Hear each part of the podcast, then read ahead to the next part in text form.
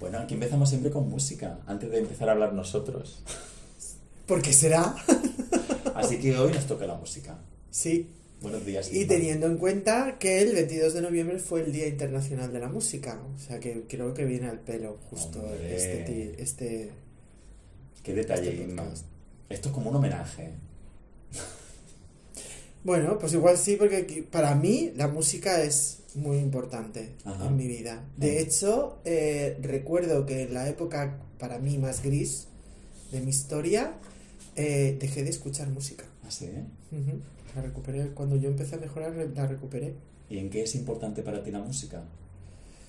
Eh, pues como un canalizador, bueno, esto va, da bien este podcast y el, el- como un canalizador emocional.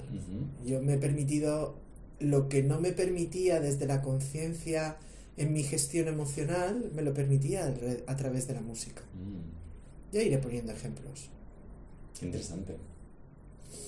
Bueno, la música es eh, forma parte, creo que, en, en esta sociedad en la que vivimos, de, De todos. to- de todos. De todo es. De, de hecho, se dice que todos tenemos nuestra banda sonora original, ¿no? Que la vamos construyendo a través de todas esas canciones que han significado, que significan en nuestra vida. Mm, Y, y por eso creo que acá- acaban por tener, creo que tiene una gran relevancia. mm. Y bueno, ya miras la historia del ser humano y la música ha formado parte, pues, desde los ancestros. Ancestral, sí. Claro. Y ya no solamente en nuestra sociedad, sino en cualquier sociedad. Como algo que forma parte inherente al ser humano. Da igual de qué sociedad proceda, ¿no?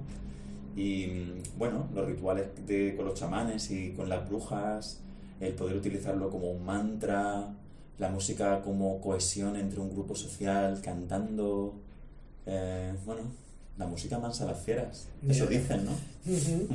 Eso que acabas de decir, digo, mira tú lo que es un concierto, ¿no? Al fin y al cabo es una reunión donde todos participamos de un tipo de música que nos gusta. Mm. Y qué, qué sensación eh, se produce cuando estamos todos en esa parte de compartición. Es como que hay una humanidad compartida de que estamos aquí porque nos gusta esto. Total.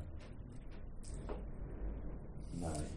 Bueno, sí, ¿qué va a decir? No, bueno, y que también es un claro ejemplo de la importancia de esta música el- en esta, que lo vimos en, en el podcast de estética, esta parte mercantilista, cuánta producción hay de música de todos los tipos, clases y colores. Cierto. Como cierta desvirtuación de la música en sí para convertirla en un producto en el capitali- para que el capitalismo haga negocio, ¿no? Exacto. Mm. Claro, a un nivel fisiológico eh, tenemos un sistema auditivo que transforma las vibraciones acústicas, em, las traduce en impulsos nerviosos. A través del nervio auditivo y el tálamo se produce una respuesta bioquímica. Esto difiere de persona a persona. Y mm, se producen cambios hormonales, cambios de estado de ánimo y también depende del tipo de música que estemos escuchando. Mm, Por eso depende de persona a persona, porque yo veo a la juventud escuchando reggaetón y yo lo veo disfrutando mucho. Pero a mí no me hace, no me genera... Te genera sensaciones, pero no las mismas. me genera sensaciones totalmente distintas. Me parece que con el reggaetón ha sido cuando yo me he dado cuenta de que me he hecho un señor. cuando nosotros éramos jóvenes, adolescentes, a ver, nosotros somos de la comunidad valenciana, aquí pegó muy duro el- la música bacalao. A mí la música bacalao me encantaba. Esta música de la ruta de- del bacalao. Chunda, chunda, chunda, chunda. Sí, sí, claro, y, yo me acuerdo, eh, pues eso, nuestros padres, la generación de arriba que decía, pero ¿cómo podéis escuchar eso? Pero, pero estáis locos, pero... Y de pronto yo me veo con el reggaetón en esa actitud y he dicho, Me estoy haciendo mayor. si no antes, el reggaetón para mí ha sido el punto de inflexión. Aunque he de reconocer que no todo reggaetón es el mismo. No sé quién decía, "Mm, ¿pero es reggaetón del bueno o reggaetón del malo? Yo decía, esa diferenciación de reggaetón del bueno reggaetón del malo no sé si existe. Pero bueno, artistas como, artistas como Rosalía em, le dan un giro distinto. Me cuesta, pero veo que es otra cosa. Aunque yo no lo, sepa, aunque yo no lo sepa apreciar del todo. Bueno, pero es que también tiene mucho que ver en todo esto de la música, no, no solo es el hecho en sí de la melodía, sino también el, las letras, Mm, ¿vale? El tipo de, lo, de, de qué hablan, lo que hablan. Correcto. Bueno, yo creo que es muy importante. mm, sí. ¿Y cómo nos sentimos ahí? Sí. También me quería decir, que no se me olvide, que no solamente recibimos la música a través de, sensorialmente, a través de nuestro sistema auditivo y se transforma en electricidad en nuestro cerebro, no, sino que también lo sentimos en la piel, que hay música que, no, que es capaz de atravesarnos, ¿no? Em, yo me acuerdo que estuve en un concierto de My Bloody Valentine cuando vivía en Inglaterra y mm, era un, es, es un- ¿Qué tipo de música es? pues es rock duro, de los 80. Fue con un amigo que, que sus hermanas eran mayores y que él había mamado toda esa, toda esa música. De hecho, Jesús, Jesús Valdés, que fue nuestro artista invitado En estética. en Estética, en el podcast de Estética. Y me invitó a ir a este concierto y la música era un guitarreo de este eléctrico, pero a todo volumen, a una intensidad bestial. Y yo me acuerdo de cerrar los ojos y era como si me atravesara. Como ondas, vibraciones que me atravesaban, que me movían el cuerpo. No es que yo sea un fan de ese tipo de música, pero no puedo negar que Moviliza. me movilizaba y me generaba unas sensaciones intensas, agradables. Mm. que también se puede vivir desde el otro punto. Mi padre, que era un fan fatal de la música clásica, ese tipo de música le generaba, bueno, lo que hablábamos antes del reggaetón, ¿no? Le generaba muchísimo malestar. Y por eso tuvo un hijo que le gustaba el heavy metal. Claro que sí. Aprendizaje total. Exacto. Para gusto, ¿verdad? Los colores y si no quieres caldo, toma dos tazas. Bueno, pero eh, mm, precisamente porque habla, habla de, la, de, la, de la música clásica, en esa parte de historia en la que eh, la música ha formado parte de nuestras vidas desde siempre y para siempre, a mí me gusta mucho esta parte de, de los clásicos porque creo que es donde se ve de una manera muy intuitiva esa parte de canalizador emocional. El, el hecho en sí de que actores, hay actores, perdón, de que, ah, uy, como no me salía la palabra, como Beethoven, Tchaikovsky, Mozart, em, conocían de una manera muy intuitiva cómo hacer que los acordes, los instrumentos, bailaran para crear y recrear sensaciones. Mm. No sé si habéis escuchado, pero Grieg tiene una, una composición que se llama Amanecer. Y si te paras simplemente a escucharla y cierras los ojos, tienes la sensación de que el mundo está despertando. Como si estuviera abriéndose al sol. De hecho, pa- parecen hasta como si los pájaros empiezan a cantar. Es una pasada. Em, también, por ejemplo, en Beethoven, que escribió la quinta sinfonía. la de tan, tan, tan, tan. Bueno, yo mejor no canto. Canta, Inma, canta, canta. O, por ejemplo, Claro de Luna, eh, en la época más tormentosa para él, que es cuando él empezó a descubrir que se estaba quedando sordo y que, que su final, de hecho, fue una sordera. Eh, si te paras a escuchar las canciones, este tipo de composiciones, yo creo que hablan mucho en dónde estaba Beethoven en esa época. Y es probable que la quinta sinfonía estaba desde la rabia, desde esa rabia de esto me va a pasar y, y cómo me enfrento a ello.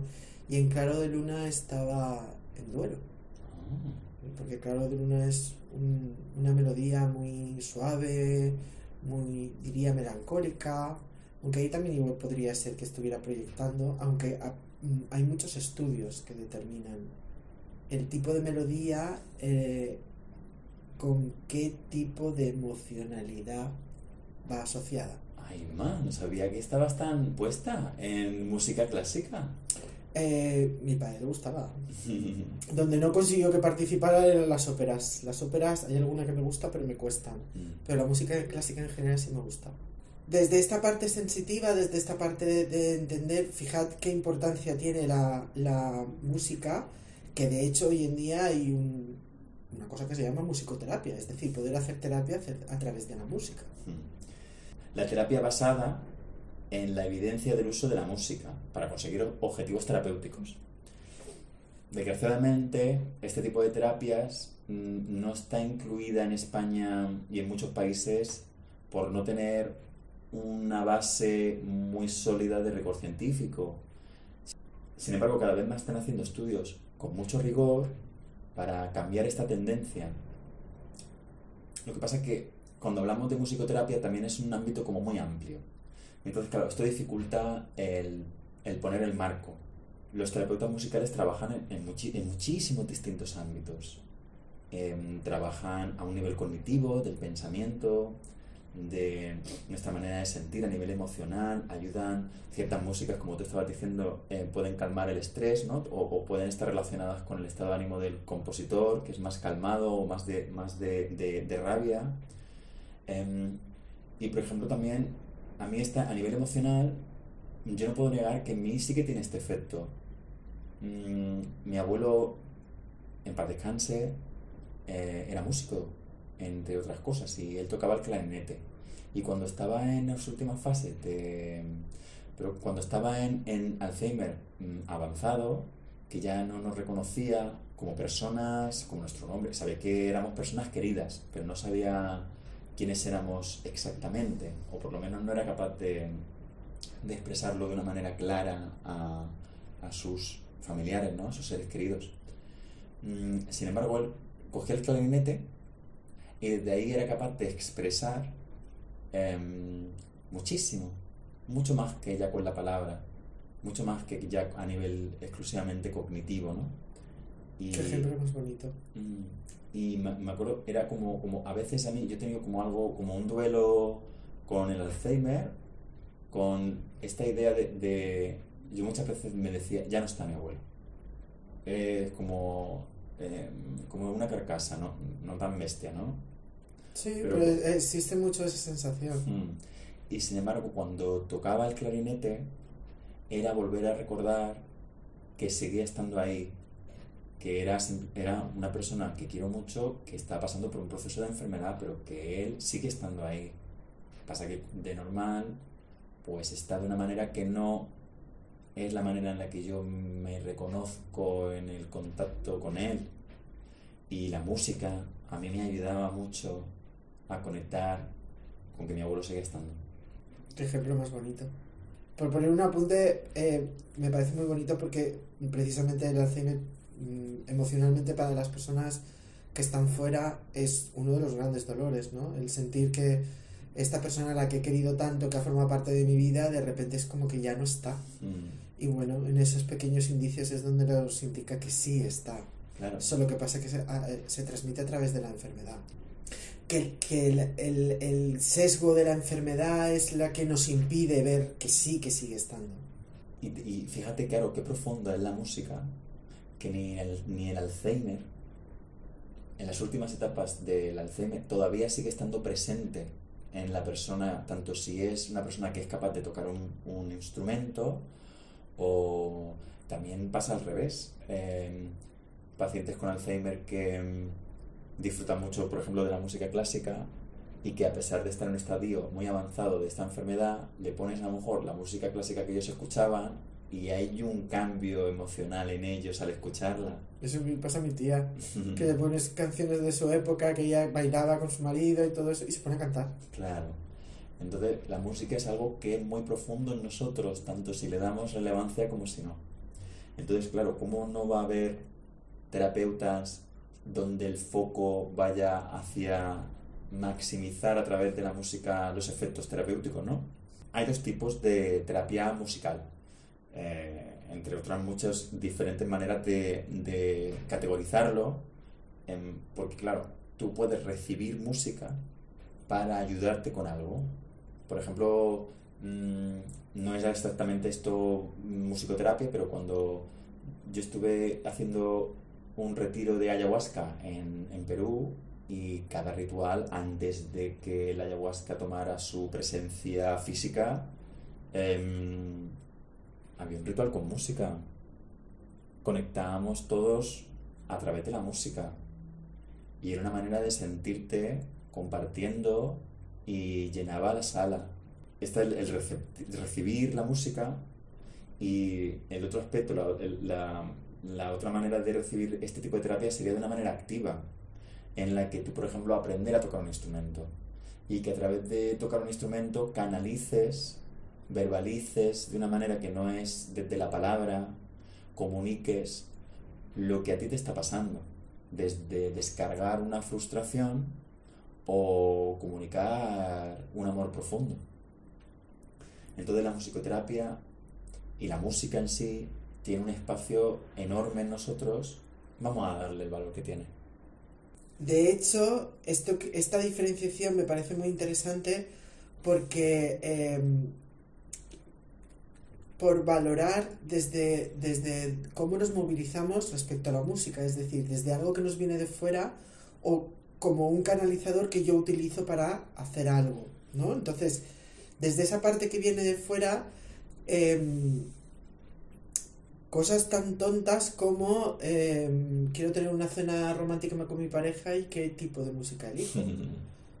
Igual no me voy a poner roturo para estar con una mesa con velitas, ¿O ese sí? tipo de cosas. Bueno, igual sí, si los dos lo compartimos, igual sí, ¿no?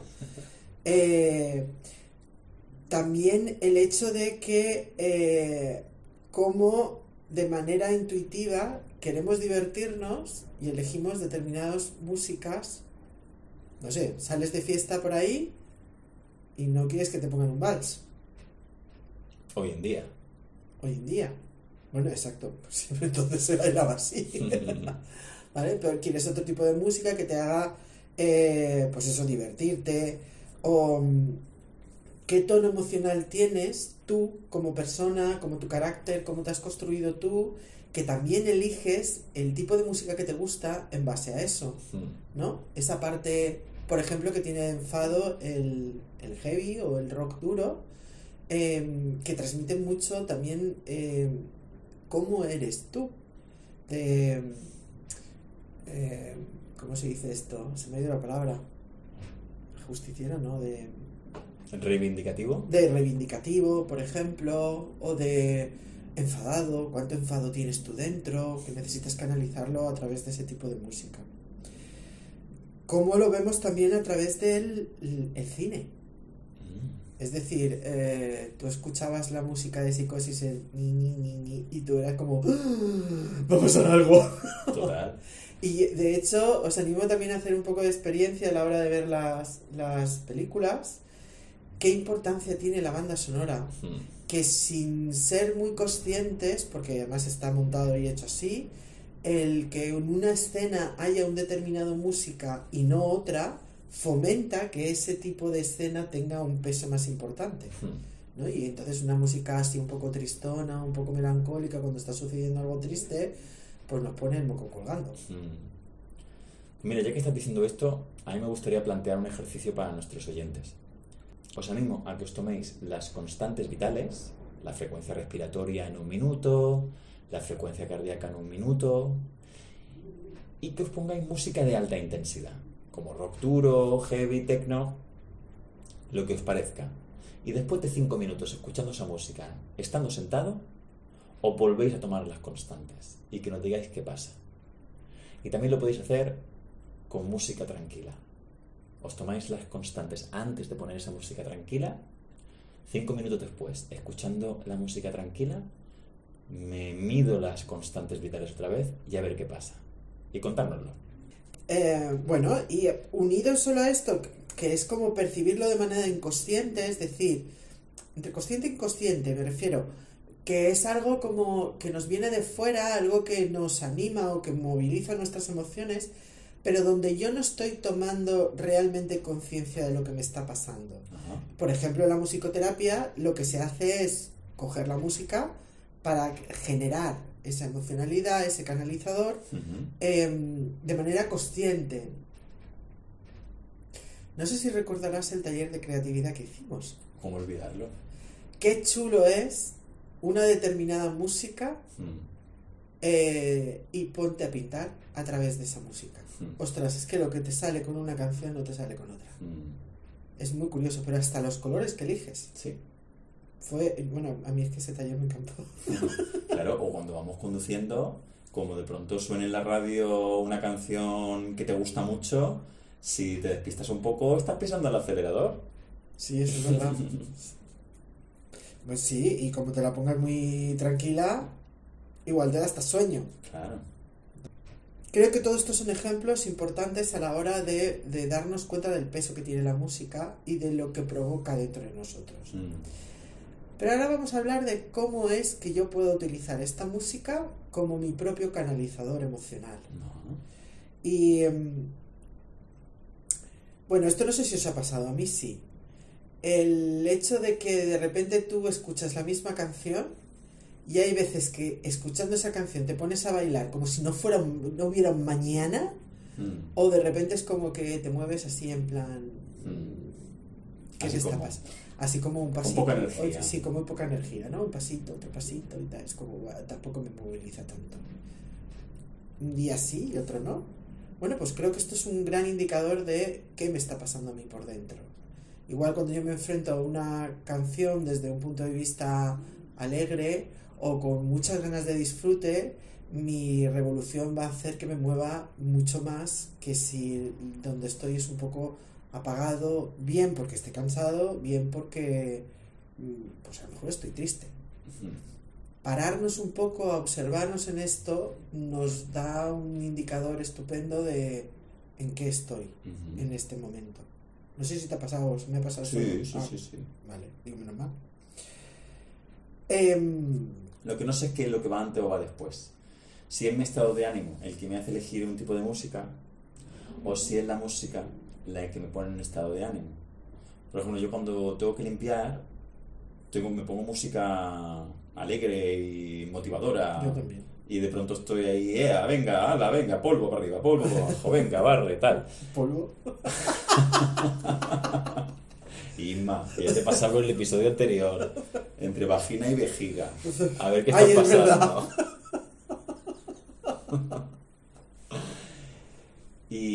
si estoy tranquilo o estoy en plan contemplativo, suelo utilizar otro tipo de música. No sé si es al revés, que a veces la música me puede a mí poner en un estado emocional distinto al que estaba. Supongo que sí. Ahora mismo no, no, no lo tengo tan, tan en la conciencia. Yo creo que puede ser de un lado para otro y viceversa. Mm. Es decir, ¿cuántas veces hemos ido al cine? Bueno, esto me ha pasado a mí, pero ir al cine con un cierto talante, más o menos neutro o incluso animado, y, y- o escuchar determinada canción y salir con el cuerpo de otra manera. En la música quizá a lo mejor no con, no, no con tanta conciencia, pero yo sí recuerdo salir con el cine con un cabreo monumental. Es decir, "Jolín, yo no he venido al cine para esto. Pero ahí se mezcla que no, no solamente en la música, también en la película. Sí, sí. Entonces, separar... Sí, por eso me refiero que desde, desde el punto de vista de la música, igual no tenemos tanta conciencia porque no hay un hilo argumental, es Mm. simplemente la música. Pero sí que puede provocar el hecho de que yo puedo estar en, en una situación más o menos neutra o incluso ciertamente algo alegre o incluso energetizada y empezar a escuchar música triste o melancólica y llegar a un punto en el que me desenergetizo de una manera brutal. Hmm. Claro, yo diría que la música no es un instrumento neutro. La música no hay que subestimarla y es importante que sepamos elegirla porque a veces mm, con la música también se pueden tapar cosas. Por ejemplo, a veces en la playa eh, se está poniendo muy de moda, la gente va con sus baffles y se pone la música a todo trapo y a mí me genera como cierto malestar el hecho de, de no poder contemplar la belleza, como si el contemplar la belleza en sí fuera algo aburrido. Yo hubiera que poner música en cualquier contexto, en cualquier, como si hubiera que llenar algo. Hay cosas que son de por sí bellas sin necesidad de, de añadir nada más. Y eso no quita con que la música también lo sea. Pero el poder también contemplar lo que hay, sin añadir más cosas. Bueno, pero esto es, por ejemplo, eh, ciertas personas que no pueden estar en su casa sin, en silencio. Mm. Y entonces van de una suerte de me pongo música o me pongo la tele con tal de no sentir la soledad de mi casa. Claro, no te olvides del silencio y de lo necesario que es el silencio. El silencio también te puede arropar.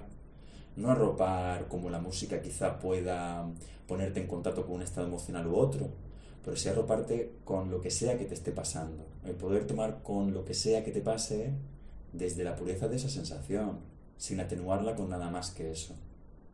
Y de hecho nos une al, al, al episodio anterior del ciclo, es decir, qué importante es el poder pararnos Mm. y quedarnos en, esa, eh, en ese silencio como toma de contacto de ya he, he- he satisfecho una necesidad o he tomado contacto con el entorno Mm. y ahora me voy a mi retirada en contacto conmigo mismo en ese silencio. Claro, el poder preguntarme si pongo música, ¿desde dónde la estoy poniendo? ¿Desde un deseo genuino de divertirme y de voy a limpiar y entonces quiero animarme y así que se me haga más ameno? ¿O me estoy desconectando de algo que a través de la música dejo de sentirme triste o dejo de sentirme solo? Porque a lo mejor desde ahí no es que la música sea nada malo, pero vamos, si me estoy alejando de algo que me pasa, pues a lo mejor ahí la música no está siendo el instrumento que más me está ayudando. Yo, yo tengo un ejemplo de esto y es que cuando yo me compré mi casa, los primeros fines de semana que pasé allí, eh, y tenía, o la- iba en esta suerte, de la tele a música, de música a la tele. Y eh, me acuerdo que un día dije, eh, siempre estoy así, voy a probar a ver qué me pasa. Y, y a ciencia, o sea, con conciencia, llegué a casa y no puse música. Y entonces descubrí que es que tenía miedo. anda. Me daba miedo la seguridad de mi casa por la puerta y, y, y decidí que tenía que hacer algo, porque es que como, era como, si ponía la música no escuchaba los sonidos. Mm. Entonces ahí, bueno, arreglé la puerta y ahora ya cuando quiero y he decidido pongo música, pero ya no tengo el- en la necesidad que está tapando, que la música tapaba una necesidad o una sensación interior. Claro, qué ejemplo tan, tan claro, ¿no? Para explicar mm, cómo podemos tapar algo que nos está pasando. Y claro, si a lo mejor no te planteas el no poner la música, pues hubieras tardado más tiempo en conectar con ese miedo que ahí estaba esperándote a que lo quisieran mirar. Bueno, a lo mejor eh, hay mucha gente que se tira toda la suerte de su vida y tiro porque me toca. Mm, Entonces, bueno, mm. También animar a que si pones música, canta. Ponte a cantar. Exprésate. Con el canto y con el baile. Comunicación de lo que quieras expresar. Conviértete en un artista, artista de ti. No solamente en la ducha. esto me parece, me parece, a ver, a mí esto me parece un, un hecho como canalizador emocional muy, muy importante. Porque la música nos entrega muchas cosas. Nos entrega flexibilidad. Si yo me permito moverme a través de la música, eh, desencontracturando, dejando que mi cuerpo sea libre. Yo esto a veces lo trabajo con los, con los clientes y es muy chulo el ver cómo conforme van evolucionando, también la corporalidad, la corporalidad que ellos manifiestan a través de la música es distinta, es cómo se van flexibilizando. Mm, También el hecho de que, eh, y esto sí que es un ejemplo mío, el, a mí que me ha costado mucho expresar el enfado, poner límites, yo no me los permitía a viva voz, pero sí que me los permitía a través de las canciones. mm. Y yo recuerdo que en una época de mi vida, que estaba muy cansada de todo y muy enfadada, eh, se me coló una canción de Nina que decía algo así como... mm, ay, se me ha ido la letra, me cago en la leche. Ya está bien eh, poner mis sueños en prisión o algo así. La canción iba de una ruptura y yo no me acordaba de la letra de la canción exceptuando ese trocito del estribillo y la cantaba de manera recurrente. Qué curioso. Claro, en aquel entonces yo no lo vi, ahora lo veo de, fíjate qué época estabas, cómo te permitías expresar eso solo a través de ese trocito de la canción. Del, letra de la- del resto de la letra, de hecho la recuperé hace poco, eh, y decía, pues es que no tenía nada que ver, la, la canción en sí no tenía nada que ver con lo que me estaba pasando, pero sí ese trocito. Qué bonito, ¿no? Que puedas utilizar la música para ayudarte a sentir la expresión, aunque fuera de una manera no totalmente consciente. El que te pudiera ayudar a canalizar hacia afuera ese enfado que de otra manera está dentro, en contra de ti. Me acuerdo. De la letra y se terminó. eh, ya está bien dejar mis sueños en prisión. estaba yo ahí. Claro, Perdona claro. que te he cortado. No, nada, nada. Lo que quería decir es que no todo lo tienes que hacer tú. Que la música la podemos utilizar para ayudarnos hacia un proceso. Claro, la, la diferencia, lo que yo trataba de decir con esto es, ponle conciencia. Mm, Es decir, si te está viniendo esa canción recurrente, si, si es, en este momento de tu vida estás eligiendo este, este tipo de música determinado, mm. o estas letras, eh, escuchas una canción y de repente estás ahí todo el rato con esa canción, y yo pongo el mismo ejemplo, cuando te enamoras, al principio, eh, de repente escuchas una canción romántica que expresa cuánto te quiero y que no sé qué, no sé cuánto, y de repente te quedas ahí con la canción y dices, "Ay, qué canción más bonita, y te la quieres descargar y quieres escucharla. Bueno, pues estás reflejando dónde estás, pero de la misma manera que cuando, no- cuando a lo mejor estás sufriendo un desengaño. Total. Que entonces quieres irte a canciones de más rabia o canciones que tengan que ver con desengaño. Mm, Em, sin ser consciente muchas veces estamos utilizando como mi canalizador de lo que me está pasando. mm. Y yo ahí es donde añado, presta conciencia. También la música es un gran canalizador del enfado. Antes he puesto el ejemplo de que esa parte de, de utilizar el rock, el heavy, que tiene una parte de... tiene una sensación de enfado. Claro, yo animo a trabajarla desde un punto de vista eh, de conciencia. eh, y voy a volver otra vez a poner un ejemplo mío en el confinamiento, eh, en el que estábamos todos encerrados.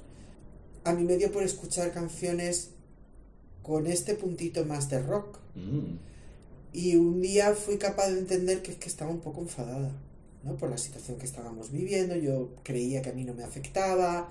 No, no, no. Yo estaba canalizando a través de la música porque yo no podíamos caminar em, y yo me, me hacía mi hora de música, en plan bailar y todo esto. Y siempre acababa por elegir canciones que tuvieran este punto de rock, y recuerdo que cuando ya tomé conciencia de esta parte de enfado, me permitía hacer un pequeño ejercicio que os propongo. mm. Y es coger una canción que despierte esta parte de enfado. Y plantear que a través de la música yo voy a expresar ese enfado. Movilizando todo el cuerpo. Desde la sensación de pegar patadas, puñetazos. Desde mi conciencia de que esto, lo que estoy haciendo, es expresar lo que yo siento. Y siempre también desde la conciencia de no perderme en la realidad. Es decir, puedo haber estado muy enfadada porque hoy me he peleado con mi pareja y estamos aquí lo que sea, y puedo expresar el enfado, pero que yo exprese el enfado no significa que cuando entre mi pareja por la puerta le voy a empezar a pegar. puñetazos. Eso te iba a decir, de puntualizar de cuando expresas ese enfado a través de la música y mm, para dar patadas y puñetazos, a- hacia, hacia qué? ¿Cómo, ¿A qué das patadas? ¿Al puede aire? ser, puedes, yo le doy patadas al aire. Puede ser que desde mi espacio de liberalización de la energía del enfado en este punto puedo estar canalizando eso a te pego un puñetazo Mm, a ti que me he enfadado contigo. No sé si me explico. Sí, sí. Donde yo pongo la nota de precaución es, vale, pero esto es una expresión de enfado para mí, para una manera de canal- canalizar esta energía sí. no desde la pérdida de la realidad de es que lo que tengo que hacer es que cuando entre por la puerta le voy a pegar un bofetón. Mm, No. Este es mi enfado.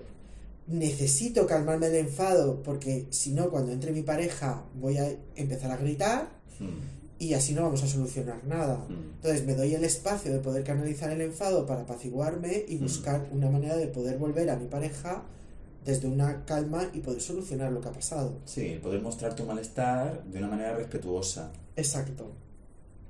Bueno, en, te- en terapia yo lo he trabajado con muchos pacientes y, y- y lo he trabajado yo, desde el punto de vista personal como paciente también, en la expresión de esa rabia.